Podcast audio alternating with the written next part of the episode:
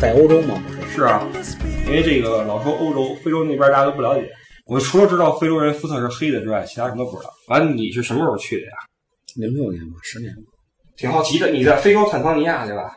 坦桑尼亚在非洲是个什么样水平的？中等吧，各方面都差不多都是中等，人口啊，啊这个经济啊，啊各方面都算是中等。非洲富是南边和北边富，啊北边靠阿拉伯那边是吧？靠中东那边，什么埃及啊、摩洛哥呀、啊南边南非以南非为为，南非算是发达国家吗？哦，你们那儿还不是？不是，那个是联合国评的世界上最落后的几个国家之一，它倒着数的都是。从经济上讲，现在好多除了南边和北边的，中间的啊，西边的，你像这个安哥拉呀、尼日利亚呀，都靠靠矿、靠石油啊，地底下有钱。坦桑尼亚它是这个最近虽然是发展天然气，但是包括乌干达啊什么的发展天然发现了天然气，但是距能见着效果、见着见着经济效益还有一段时一一段路要走。那边这个英语普及率很高啊因为以前是英国的殖民地嘛。哦然后这个呃原始的语言、土著的语言还是这个斯瓦希里语，啊就是说这个当地人呢受过一定文化程度教育的，一般上过中学的，这个英语交流起来都是没问题的。啊但是这个如果没上过学的，嗯那就是可能就得就只只能用私语跟他们交流。你会私语吗？最简单的会一些呃，你好怎么说呀 Mambo、？Mambo，这发音一听就是那种非洲那种土著语言 Mambo、Jambo，啊。那边的舞会跳吗？舞不会啊，咱咱这身板儿，咱这咱这细胞不行啊。那东西真是天生的，那边吃什么呀？吃的东西倒没有什么特别有名或者特别有特色的。您老百姓吃的一种当地最有代表性的一种食物叫五咖喱，就是这个，这中文翻译是吧？嗯呃，就是私语名叫五咖喱，哦，嗯，我还以为是咖喱。五咖喱，五咖喱跟咖喱没关系，啊它是那个玉米面儿，啊玉米面儿熬成糊糊，啊熬成糊糊，然后跟咱那窝头给咱窝头蒸蒸成固体的形状了。是它那个就是熬成糊糊，属于半液体，那个那种软了软了吧唧的。啊然后它这个一般是弄一坨那个，啊！然后弄点儿菜汁儿啊，弄配点儿是条件好的配点肉什么的。那边吃主食主要就是五咖喱，然后拿手哎弄成一小团一小团，蘸着菜蘸着肉吃。经常吃什么肉呀？牛羊肉比较多，当地人吃猪肉比较少，鸡肉肯定是全世界都吃了啊啊，鸡肉的成本比较低嘛，啊，牛羊肉比较多。那那边他那个有没有自己的信仰什么的？信仰有啊，你像嗯、撒哈拉以南的话，坦桑尼亚撒哈拉以南，啊还是这个非洲的信仰，还是跟他的这个呃，除了这些原始的宗教以外，跟他的这个呃宗属国，对对他跟他的这个这个殖民的这个这些国家是有关系的。啊。那大部分呃，英国啊、法国呀、德国啊，包括啊。那可能就是这些信基督教的就比较多了。啊。坦桑尼亚的话，基本上是一半一半，就是穆斯林和这个基督。基督教这块大概是百分之四十、百分之四十，剩下百分之二十就是一些呃乱七八糟的这原始宗教、啊。或者没有宗教的，那这国家外国人多吗？外国人呢不算多。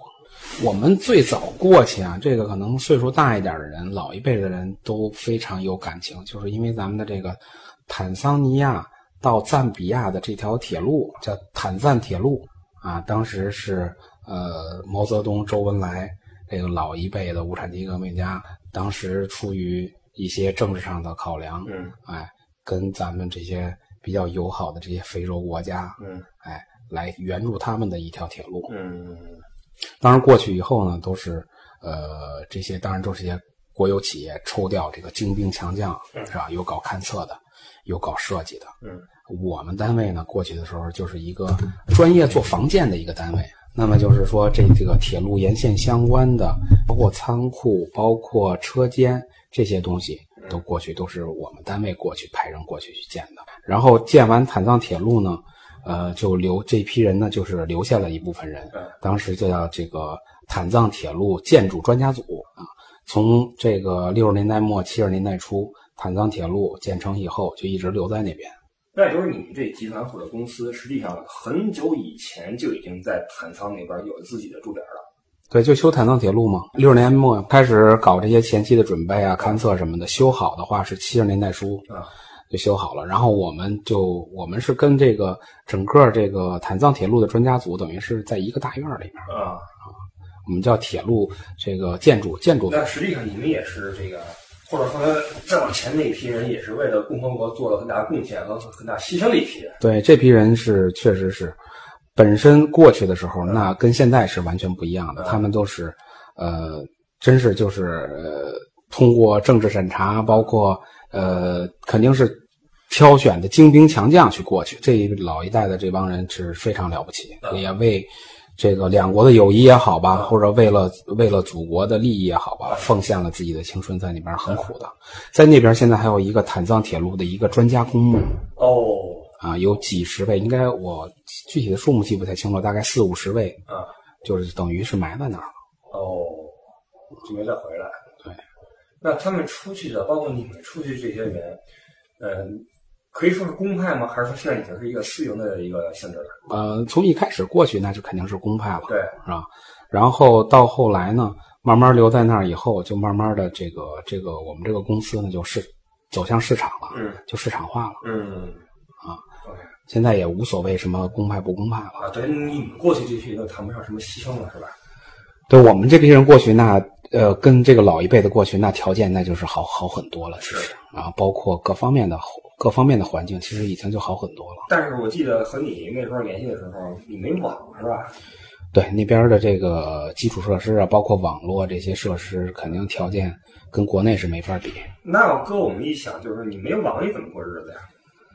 没网就慢点呗，相当于咱们十多年前、二十年前的水平。然后拨号那种的。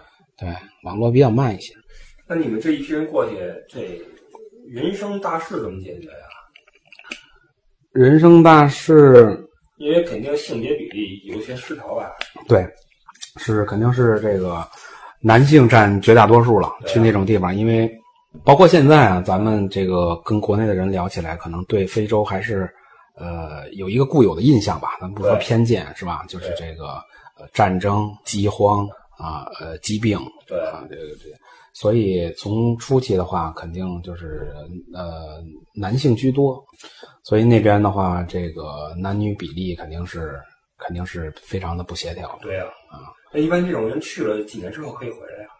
现在都是随意了，现在没有人限制你。现在就是说，国有企业，呃，包括这个呃民营的，包括个体的、私人的过实去都要去遵循你自己的意愿的。对，都很多。现在中国人去非洲的是越来越多了，嗯啊，也没有那么多限制。你看，你有机会嗯，或者你喜欢那个地方，有的人可能在那儿就扎根下去了，嗯，甚至在那儿结婚生子，跟当地人结婚生子也有。那真是就是扎进了黑土地里面去啊。对你像，嗯、一些大的单位啊，过去以后，它可能也有这种这个轮换的机制啊，比如说、是吧？你在这个国家待几年，在那个国家待几年，或者说，呃，你在那儿呃一任几年。你像我们国家跟这些非洲的很多国家都有这种，包括医医疗上的援助。嗯。呃，坦桑尼亚现在还有嗯，那么像山东医疗队啊什么的哦，过去以后，他们可能就是呃地方呃政府会就从几家医院里选选掉一部分人过去，过去以后可能比如说两年三年嗯一个任期回来，然后再换一波人再过去。那能不能这么说啊？就是去那边工作的，其实工作性质，不论你是盖房子还是什么医疗，嗯，基本上都是一个帮助当地的这个国家或者人民的这么一个性质，也援非的这么一个性质现在也不是，啊。现在也不是，呃，援助是一部分。这个咱们跟非洲，你看从坦藏铁路开始，啊，就是就是有这些，包括现在，嗯，这两年网上热炒的这个一大家一直在议论的，是吧？这个我们的国家现在还有很多地方没有脱贫，嗯是吧？还有多少这个学生不能上学啊？还有很多人不能解决温饱，可能我们国家为什么要拿出来这么多钱？现在还要援助这帮非洲的兄弟们，是吧？这个大家也在议论这个。嗯其实我觉得这个事儿，呃，国家想得很明白，是吧？这个咱老百姓不用不用担心，国家不会做这个亏本的买卖啊啊，我这只能是这个政治上的考量啊，他这个做一些事情，他不单纯是这个经济上的这个效益，现在也是这样。但是现在呢，就是说从你说的这个援助上来讲，已经从这个单纯的无偿援助，嗯，发展到这个互惠互利，已经这个大方向已经是已经是往这个方向在在在走了。援助也有啊，但是肯定不是那种纯粹的无偿的援助，可能通过一些优买优贷的一些项目啊啊，或者说比如说项目换资源。但是现在越来越多的，更多的是这种民间的，嗯，你包括国企过去以后也是，就是这种市场的行为，嗯，是吧？你像我们做工程，那市场您当地招标，你去投吗？是吧？你经营做得好，你的价格，呃，好，那人家就选你；你质量好，价格又低，人家为什么不选你？嗯，也就是说，实际上非洲是不是也在渐渐摆脱我们固有的那种印象，就是呃，动不动弄个政变什么的，来个饥荒、什么瘟疫什么的，也不那样了吧？还是说分地儿？就是大体的上来讲的话，可能跟这个国内的报道，我觉得也有一定的关系。因为大家可能固有的一些，就是非洲就是那种非常落后的对不行的地方。那你说呃那种地方有没有？肯定还是有。你包括疾病，你说这个非洲呃前两年大家可能听说有还还有埃博拉，嗯啊，包括前年啊几个国家都发现有这个埃博拉，可能也也死了一些人。嗯，是是有这些啊。你说这个饥荒有没有？肯定也有。但是就是说。呃，它的这个非洲的绝大部分的国家经济也在发展，嗯啊，呃，政局啊，包括很多的国家政局还是非常稳定。嗯，那你所处的这个坦桑尼亚达勒斯萨拉姆，它是坦桑尼亚的经济首都。那这个经济中心相当于中国哪个城市呢？从这个城市建设以及这个水平来看。呃，那从这个城市的硬件条件，包括人口，包括经济的发展这方面来讲，那可能也二三线城市都在国内都算不上了。哦，等于还是有差距的。对，啊，虽然它是性质上等于是坦桑尼亚的上海，对，深圳，对，是吧？最大经济程度、经济发展最好的地方啊，对，而且还沿海，对，有港口。还是有差距。有差距，有差距。那这也是为什么你就是准备做了十年之后准备换换地儿？我这个换地方肯定还是这个个人的原因。呃，随着年龄的增长，这个需要考虑的事情就比较多了。老人也好啊，这个孩子也好啊，考虑的事情就比较多了。跟这个他这个国家，这个这个环境啊，没有什么太大的影响。我本人还是就是非常。非常喜欢非洲那块地方，非洲的说的有点大了。比如说我生活的坦桑尼亚，我生活的达拉斯萨拉姆，就和那些什么医疗啊、什么呃这种东西没什么关系吗？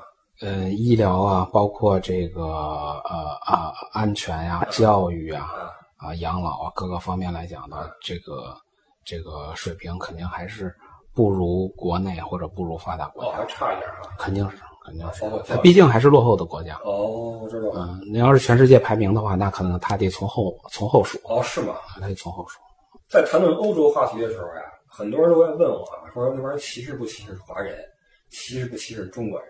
但是我觉得咱们一谈非洲的话，大家可能就不这么问了，因为大家固有的这个理念就是非洲是我们的小兄弟、小跟班啊，中国人去的都是大爷，是这样吗？呃，尤其是你们一个以一个有着呃良好的原非传统的这么一个国家单位来说，你们去那边会得到一些优待吗？或者一些呃这种积极的反馈？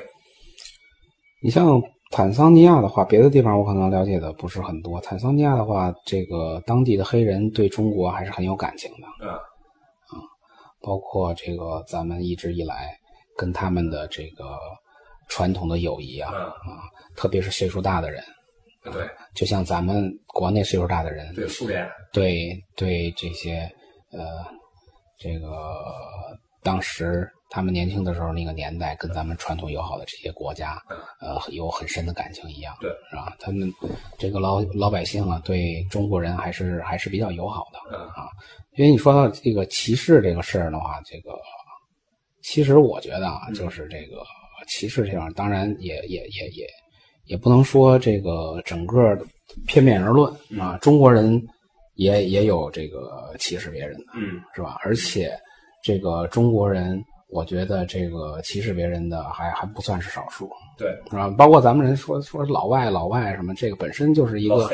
挺对啊啊，我我这个很很难听的这个黑子，对这个黑人的叫最多就是黑子，对，其实这个事儿是这样啊，因为最近老有这个一些听友在微博上问我这个问题，我在很多场合也说过这个事儿。我插一个这个问题吧，我想让更多的人来给我一些答案，因为你在英国也混过，对你在那边念过书，你觉得有歧视吗？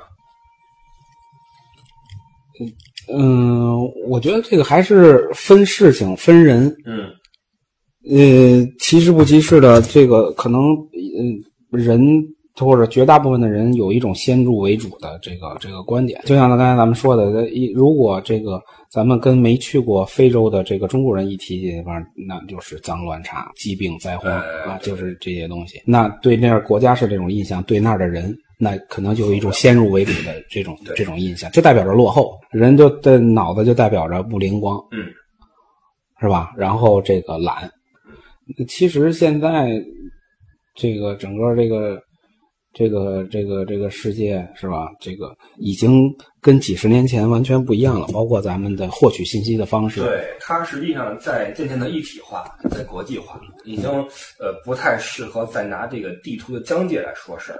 所以这个问题，慢慢的，我想也让我的听众在我的节目里边得到一些答案，因为很多事儿我一个人说可能没有很强的说服力。而且我觉得可能同一件事儿哈，嗯你你比如说去这个欧洲发达国家、白人的国家，嗯，人家对你的一个动作、对你的一个一句话，对，你可能就会让你感觉到自卑，感觉到你被歧视了。嗯这件同样的同样的情况发生在中国，嗯，一个中国人对你，你就感觉没什么，对，或者放到这个比咱们落后的非洲，嗯，你觉得也没什么，没什么，对，你还觉得哎呦，我我别说这些话，我别歧视了别人了，对对别让人感觉到不舒服了。实际上，很多时候这个度，这个标杆在我们自己心里面，我们觉得敏感的时候，就很容易把很多可能没什么的事情当成，哎，你怎么歧视我，或者怎么样？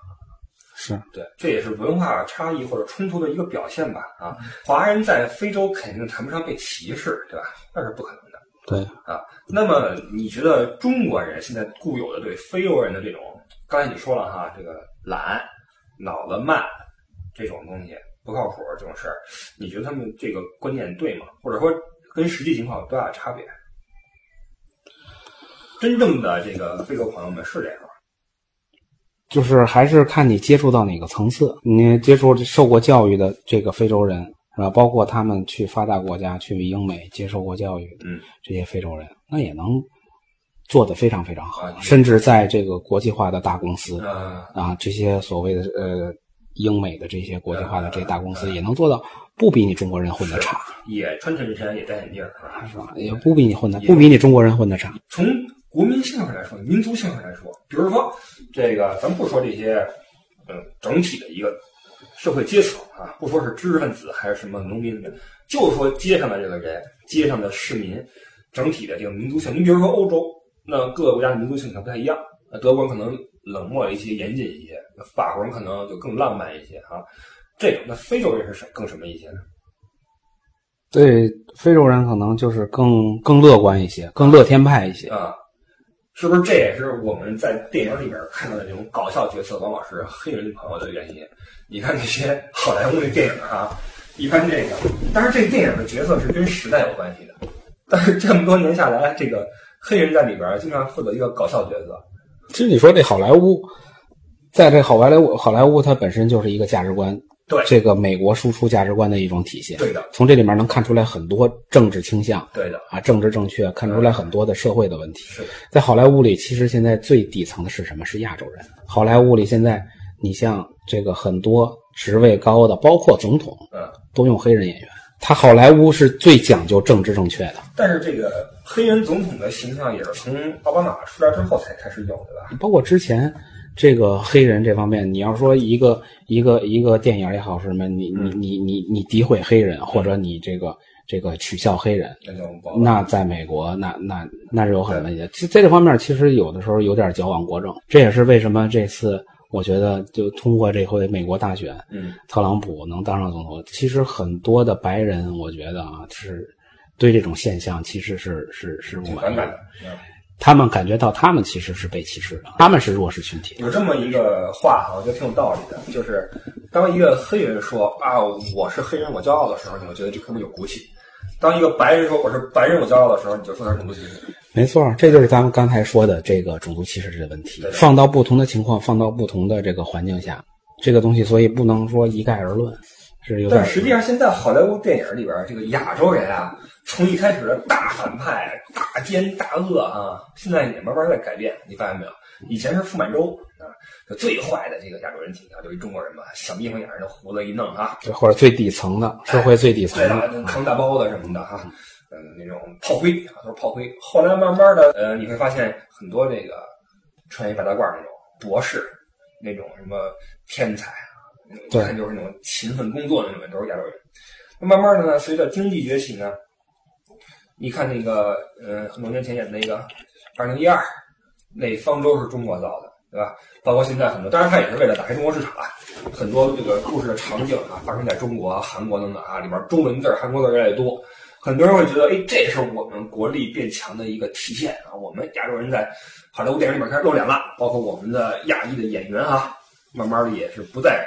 打酱油啊！你看这回那个星战，姜姜文和那个甄子丹也有角色嘛？对，我觉得这个肯定是一个大趋势吧。经济是基础，呃，以后你说这个现象跟以前的比，对于咱们来讲，咱们看到很高兴，嗯，是吧？以后我觉得会更高兴。你包括这个万达这回去收购这个呃院线呀，做这些文化这方面的事情，嗯，对吧？这个王健林去美国，嗯，给这些好莱坞的这人。嗯，去给他们做做演讲，嗯，是吧？这个还是经济是基础，对啊。以后我觉得这这方面会，呃，咱们国人看到肯定会看到越来越值得咱们去骄傲、值得咱们去高兴的地方。是的，那你决定现在是慢慢的准备脱离黑非洲，是吧？对，我现在是回来了，准备在中国发展了。嗯，我来讲的话，我是。毕业以后就一直在外面，十多年了，十多年了。然后这个我们也是在在考虑吧，呃，有可能再去别的国家。呃，你看好中国的未来吗？比如说近十年、二十年？呃，我看好，我看好中国的未来。嗯，呃，会会会面临很多的问题。嗯，我觉得内部的、外部的问题。嗯，啊，但是，嗯，我觉得中国最大的财富就是中国的人民。这个。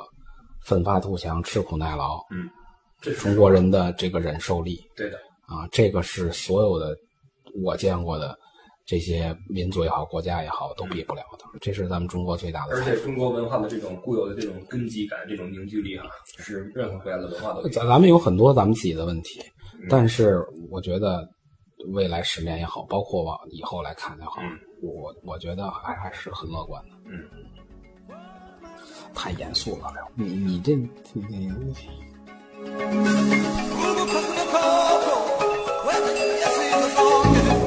带带带着点别太正经，跟那个政治访谈似的。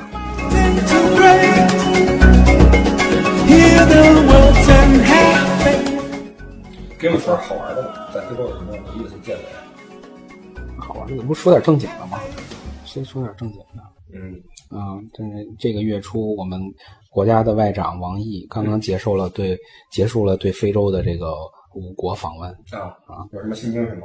嗯，对这次这个呃非洲之行，那总体呢来讲还是达到了传承友谊、对接思路、提振信心、深化合作的预期目的。啊，我这个时候应该给你配点那种啊快门的声音啊。我们的政府，我们的人民将继续贯彻好习近平总书记。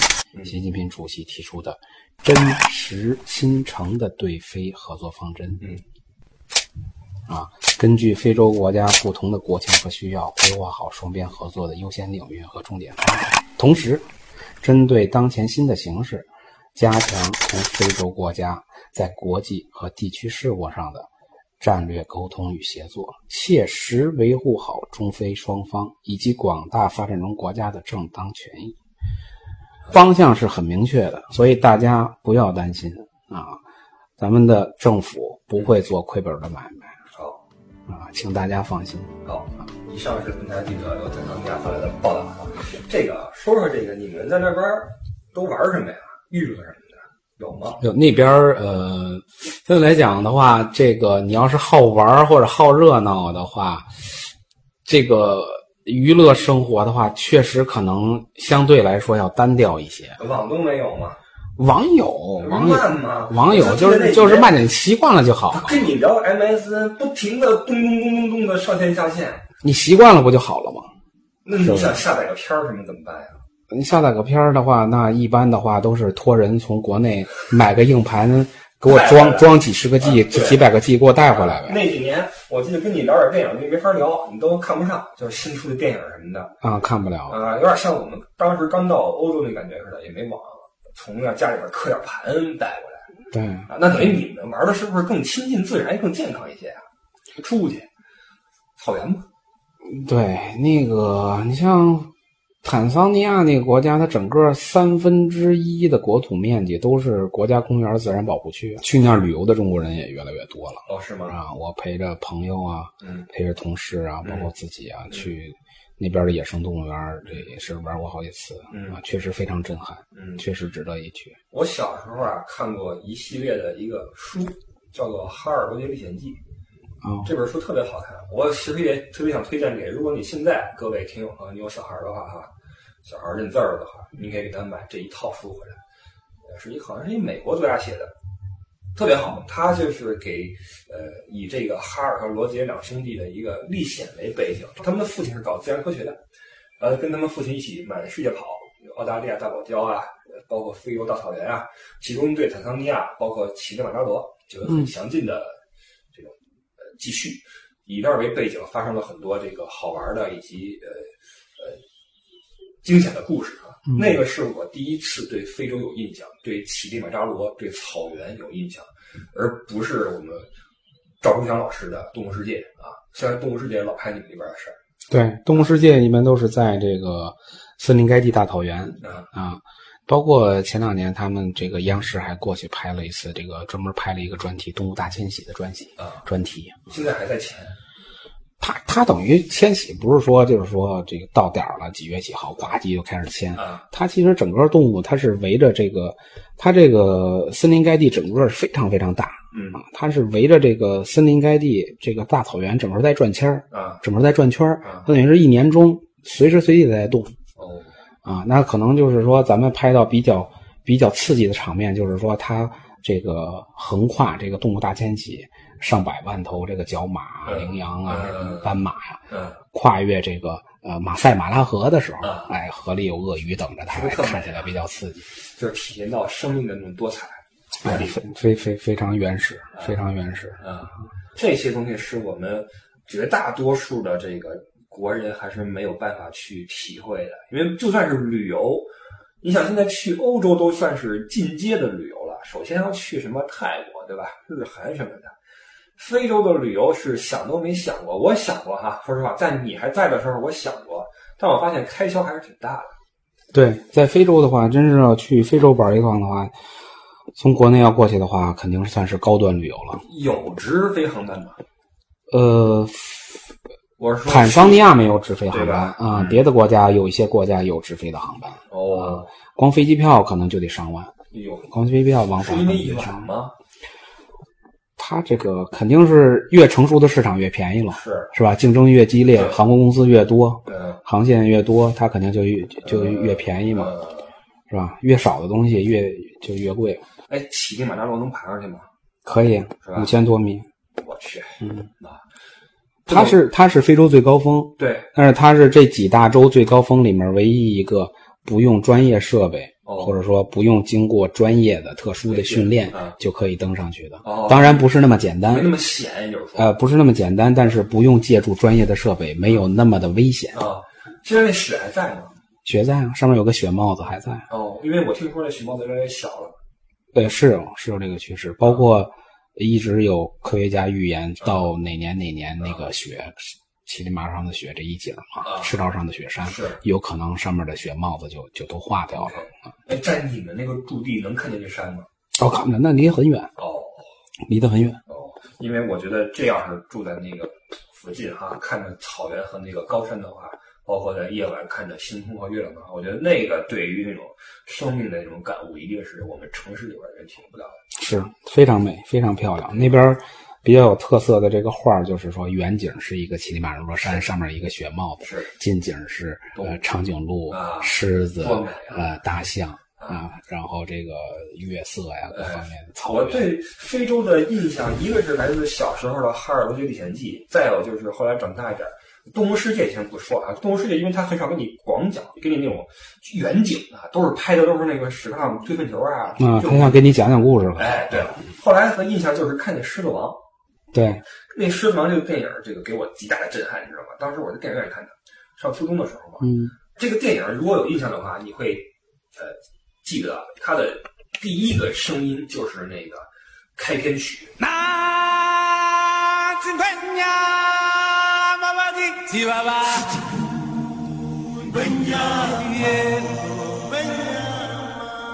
那个《Circle of Life》那个 K K 曲，啪一下震出来，没有任何的这种铺垫，就那个太阳从地平线升起，然后草原恢复生机，那一下非常有生命力的那种嗓音爆发出来，特别的美。然后就是那种大的那种广角啊，看到那个那个动物在呃在奔跑啊或者饮水啊，特别的美。这个是我对非洲的一些印象，但是可能走近之后可能会有一些差别啊。比如说你巴黎，如果你想多了的话，你会觉得特浪漫啊，特美。你去了之后发现你挺脏挺乱的。那去非洲是不是也会有这种这种落差呀？呃，它这个非洲、坦桑尼亚，包括周边的国家，对这个自然保护这块还是非常重视的。嗯而且你要是真是嗯有机会去那边玩的话，你可以感受得到当地的这个从业人员，嗯就是旅游的从业人员嗯啊，不管是这个旅行社也好还是这个你去这个他那块儿，你要是去动物园玩的话就是你知道，就是那种呃游猎嘛，叫 safari，对，都有那种 safari 的那种吉普车。嗯。吉普车的话，一般你就是要要雇一个司机，嗯，司机兼导游，西间岛，哎，司机兼导游嗯啊，司机兼导游嗯，然后后面坐着游客，然后他开着车嗯，一边开车一边给你讲讲找动物哦，一边给你讲。哦，他们包括这些从相关的这些旅游的从业人员嗯，素质是非常高的，嗯，素质是非常高的也高的。是深爱这片土地，深爱这个职业，对吧？对的，啊，你包括呃，咱们中国游客可能过去有一些不太注意的，比如说呃，人当地野生动物园不允许呃喂食动物，啊，不允许这个随地扔垃圾嗯或者一些相关的这个要求，嗯那他们都是很一丝不苟的、严格的去遵守，对，是吧？对，哎，嗯，那可能就是说，你跟他交流，你说你怎么不能变通一下啊，或者是什么的，那人家这个很很很很直接的回答就是说，我是吃这碗饭的，这个公务员我做的这个事儿，嗯，这就是我的饭碗。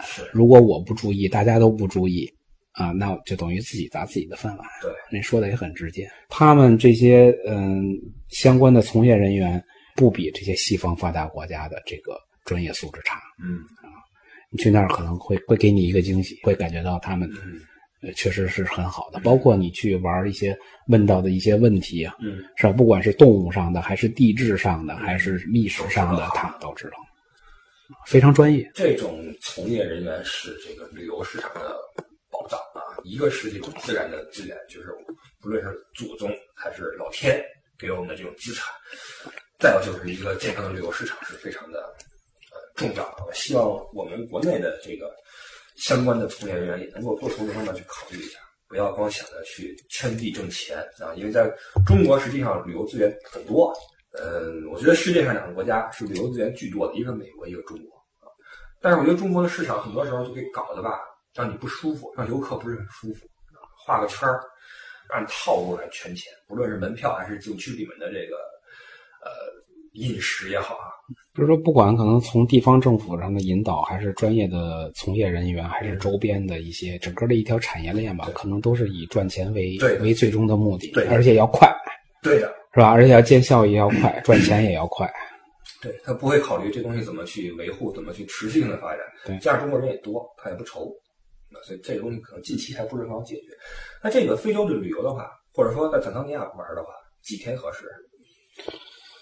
呃，如果不算上路上的时间啊，坦桑尼亚有几个嗯世界上知名的，最起码在非洲能排到前十名的旅游资源，一个是你刚才提到的这个乞力马扎罗山，嗯非洲最高峰，嗯赤道上的雪山嗯啊，乞力马扎罗山；一个是它的野生动物园，它的野生动物园刚才说了，它整个的野生动物园的这个国家公园自然保护区占到它国土面积整个的三分之一，嗯呃，野生动物园是非常多的，嗯啊，最有名的是森林盖地，还有一个是恩格尔戈尔火山口，嗯它整个是一个呃火山，在很多年。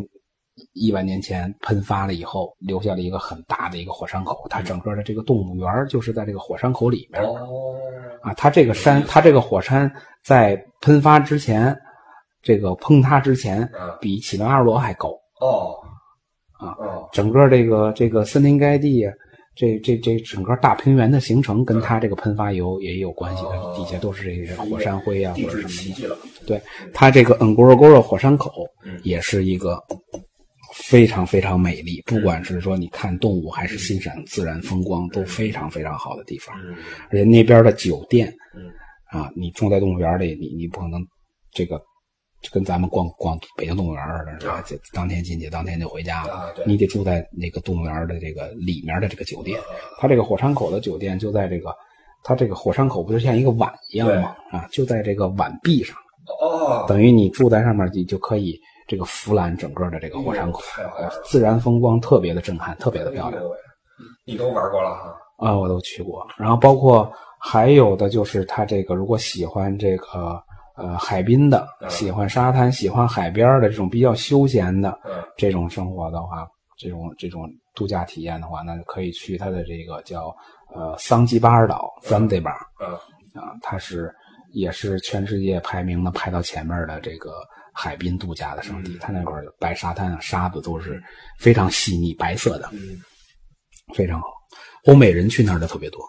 对，其实从欧美组团抱团去那边玩也挺贵的，比什么地中海什么的贵多了。贵实际上地中海已经算是欧洲人他们能够中产阶级哈，对他们来说就已经算是不错的一个旅游了。能到非洲去的都是有到非洲到南美的都是这个高端的、比较高端的这个市场。够深了。对，嗯、在非洲那块儿，坦桑尼亚那块儿，这些野生动物也好啊，这个游猎也好啊，呃，从很多年以前一直以来，一直是欧美人是是主力军嗯啊，特别是美国人嗯去那边的很多。所谓的旺季嗯，啊，那边旅游所谓的旺季，也是就是说欧美的假期，对，冬天的时候，哎，圣诞的时候，对，复活节的时候，对啊，因为这个旅游这个市场主要的消费群体是他们。嗯，当然，现在中国人过去的也越来越多了。哦，中国人，我看我看一些媒体上的一些广告，一些一些可能是切入点不一样吧。有些比如说这个高端的这种这种摄影团，组织摄影去那边拍动物啊什么的，组织这种高高团，我看也就三四万块钱差不多。多少钱啊？嗯，一般来讲的话，你要是去一个国家或者两个国家的话，在十天左右吧，啊，那还可以啊。还可以，还可以。你要是你要是只是去动物园的话啊，你像我们从当地去动物园的话，那可能一去一返路上两天的时间，啊，然后在动物园里待个三天，哦，差不多这样五天的时间。嗯啊，你要是从国内过去，再加上休整啊，然后在他这个国家之内城市再再走走一走啊，嗯可能有个七天到十天也够了。当然是要是稍微时间再长点，多比如去海边玩玩啊，或者多在城市里，包括看看它的这个这个市容市貌啊，再参观一下它的相关的博物馆呀、或者一些什么东西的话，可能还是很有意思有个十天出头。啊，因为这个价格比我想象还好一些。因为去欧洲的话，现在也得一两万吧，啊，十天一两万，两万多一点儿。当然，一万多那团就是比较那什么了哈，一般要两万吧。对，他那一一个是飞机票可能稍微贵一些啊啊，一个就是说你这个呃，对于外国游客来讲的话，他可能就是在当地住宾馆，这个费用也也比较高一些，因为它相对来说还是比较落后一些。外国人去旅游的话，可能就是哦住当地比较好的这个酒店啊，了。对，住当地人比较好的酒店的话，这个价格还是还是还是很高的。哎坦桑尼亚用什么货币啊？坦桑尼亚用当地的先令，坦桑尼亚先令。啊，跟人民币的几比几啊？坦桑先你要先令的话，差不多现在我估计是一万先令，差不多不到三十人民币吧。我去，那你这个去那边的数据还得好啊。啊啊！但是美元流通的也是比也挺好的，也可以可以可以可以换美元啊，可以换美元。那边有什么土特吗？土特产啊，啊，土特产这个咱们在能能想起来的土特产，现在都是违禁品了，都不让带了，对对是吧？这个什么犀牛角、象牙呀、玳瑁啊，乱七八糟的这些东西，现在带回来过吗？哦没有，一直在出事儿，而且这个一直是这个。呃，咱们中国在那边的使馆一直也是给大家在一直在强调这个事儿，但是还是包括这几年一直也也有也有不断有事儿发生。这个你也是，就是说给这个中国人在当地带来很负面的。